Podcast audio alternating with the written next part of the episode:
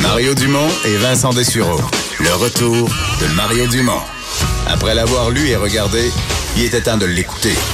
Cube Radio. Alors, euh, Vincent, le gouvernement canadien qui, euh, on a appris ça aujourd'hui, a refusé euh, l'accès au pays au, à l'indépendantiste catalan Carlos Puigdemont. Oui, c'est une histoire quand même particulière parce qu'il devait faire une tournée planifiée depuis plusieurs mois avec la, Société Saint-Jean-Baptiste. Et ben voilà que l'ancien président catalan dépose, doit déposer une requête en Cour fédérale pour contester une décision du gouvernement du Canada qui l'empêche de venir au Québec dans le cadre de cette tournée-là. Alors, ça va se trouver devant les tribunaux. Il engage d'ailleurs les, les, services de l'avocat québécois Stéphane Anfield pour le représenter. Une histoire, euh, une situation dénoncée, euh, entre autres, par évidemment la Société Saint-Jean-Baptiste, mais je voyais Sol Zanetti aussi qui disait c'est préoccupant euh, de voir que le Canada, un pays de, supposé être un pays de liberté, de démocratie et d'ouverture, qui doivent aujourd'hui se sentir un peu confus. Et on en parle tout de suite avec Maxime Laporte, président de la Société Saint-Jean-Baptiste. Bonjour. Bonjour, M. Dumont. Bon, euh, Parlez-nous, avant de parler de la, du refus, du contexte, pourquoi vous l'invitiez? Euh, c'était quoi l'objectif derrière ça? Ben, écoutez, euh, je pense que ça fait un bout de temps que les Québécois suivent d'assez près la situation politique en Catalogne. du côté de la société puis du mouvement national en général, ben, on est très préoccupé par la situation en Catalogne, notamment par rapport euh, bon à la démocratie qui se trouve euh, manifestement réprimée là-bas.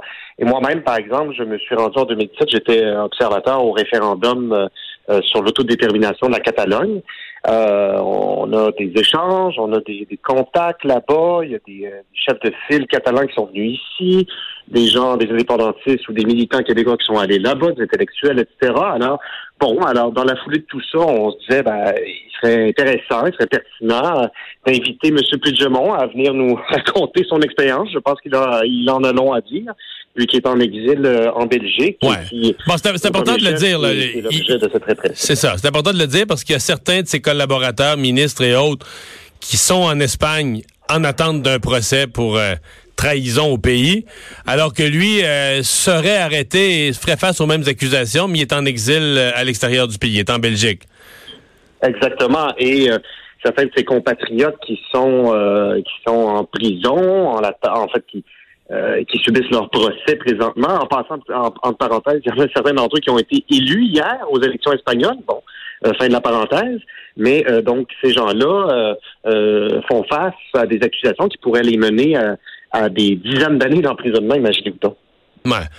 Parce que derrière tout ça, c'est la, prétention du gouvernement espagnol, c'est que la constitution espagnole ne prévoit pas aucun mécanisme de, de, sécession, aucun mécanisme qui permette à une partie de l'Espagne de faire l'indépendance. Donc, le fait de le proposer, le fait de poser des gestes qui vont dans ce sens-là, selon le gouvernement espagnol, devient un, geste, un crime contre la Constitution. Vous, vous répondez quoi à ça?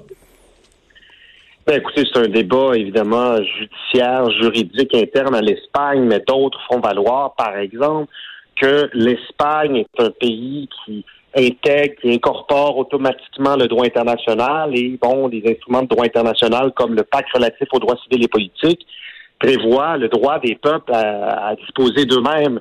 Alors, bon, ben ça, écoutez, c'est un débat espagnol, puis chose certaine, c'est Madrid qui a le qui a le, le, le, gros bout du bâton, c'est lui qui, qui contrôle ces tribunaux. Alors, évidemment, le droit espagnol, la constitution espagnole, etc., et ça, ça ne date pas d'hier, est utilisé comme instrument politique pour, euh, pour euh, réprimer la démocratie catalane.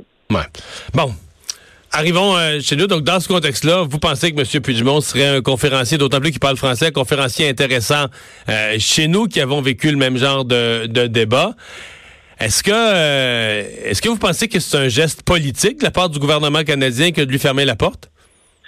Ben, je vois pas comment ça pourrait être autrement, euh, franchement. Euh, bon, monsieur, vous savez, depuis 2016, le Canada impose à tout ressortissant étranger, même d'un pays allié, de procéder à une demande de ce qu'on appelle une autorisation de voyage électronique, une sorte de visa électronique. Dans le cas de M. Puigdemont, dans un premier temps, euh, l'AVE lui avait été euh, accordé. Puis le gouvernement canadien, étrangement, lui a, là, a révoqué cette autorisation de voyage électronique la veille de la date initialement prévue pour pour son voyage. bon, alors et puis donc il avait il avait reçu l'autorisation, mais la veille du voyage, on lui a retiré. Ben voilà, c'est ça qui s'est passé. Euh, entre-temps, le voyage avait été reporté pour d'autres raisons, mais toujours est-il que c'est ça la réalité. Et bon, dans cette demande d'autorisation de voyage électronique, il faut bon euh, euh, témoigner de ses antécédents judiciaires. donc, par hypothèse, le Canada, et c'est là que ça devient très inquiétant et je dirais même révoltant, si le Canada accrédite l'idée qu'organiser un référendum, ça constitue une infraction criminelle en Espagne, euh, je trouve ça extrêmement problématique. Ça témoigne d'une complaisance éhontée du gouvernement fédéral à l'égard de la répression espagnole, la, même... répression espagnole en passant qui a été dénoncée à l'unanimité par l'Assemblée nationale du Québec en 2017, je tiens à le rappeler. Mais en cela, le Canada a la même complaisance avec... Moi, personnellement, j'ai été outré par l'attitude du gouvernement espagnol, mais la complaisance que vous reprochez au Canada, on a eu la même complaisance de la quasi-totalité des pays importants d'Europe, en commençant par la France, le pays voisin, euh, qui ont fait semblant de rien voir, de rien comprendre, qui ont fait comme le petit singe avec les, les yeux euh, les yeux fermés, les oreilles bouchées. Là. On, a, on, a, on a tout fait pour faire semblant qu'il se passait rien, qu'en Europe, là, une situation locale,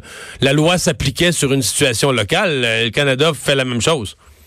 Alors, c'est pas faux. Euh, la plupart, sinon la totalité des pays euh, du globe, hélas, ne reconnaissent pas évidemment l'indépendance de la Catalogne à l'heure actuelle.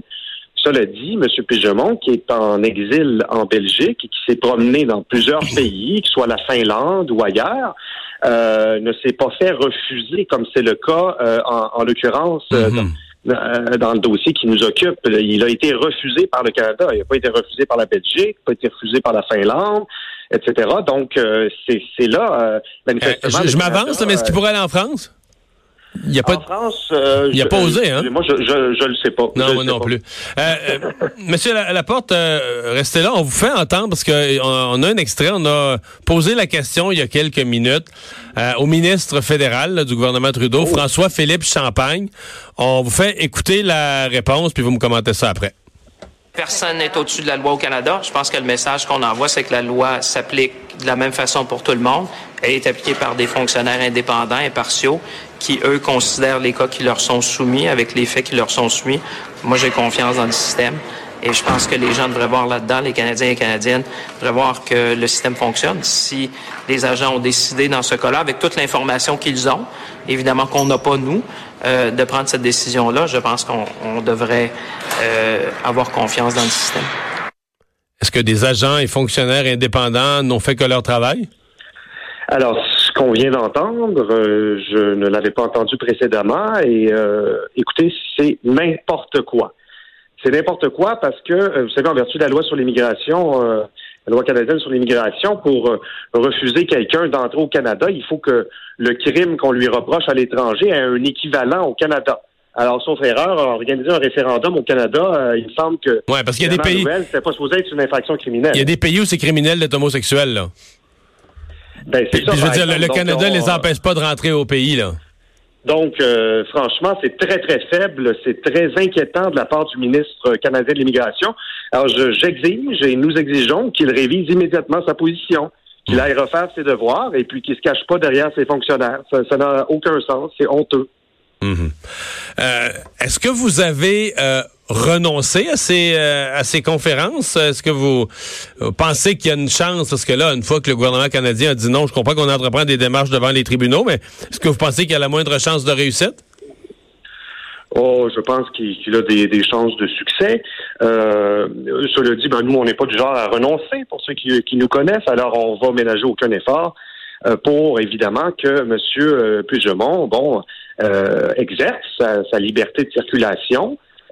c'est un être humain, c'est un citoyen bon, espagnol, européen, il a le droit, il, n'y a, aucun motif valable de refuser son entrée en territoire québécois, canadien.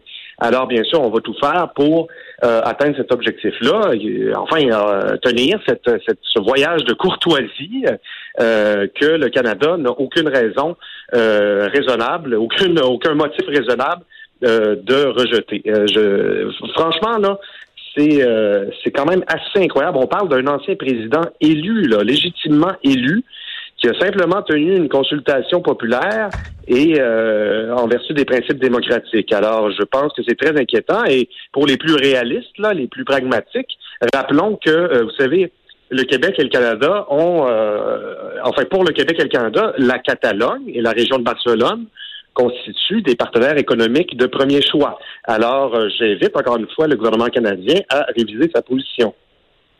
Maxime Laporte, merci de nous avoir parlé. Ben, je vous en prie. Bonne journée. Au revoir. On va s'arrêter euh, pour une pause. Le retour de Mario Dumont.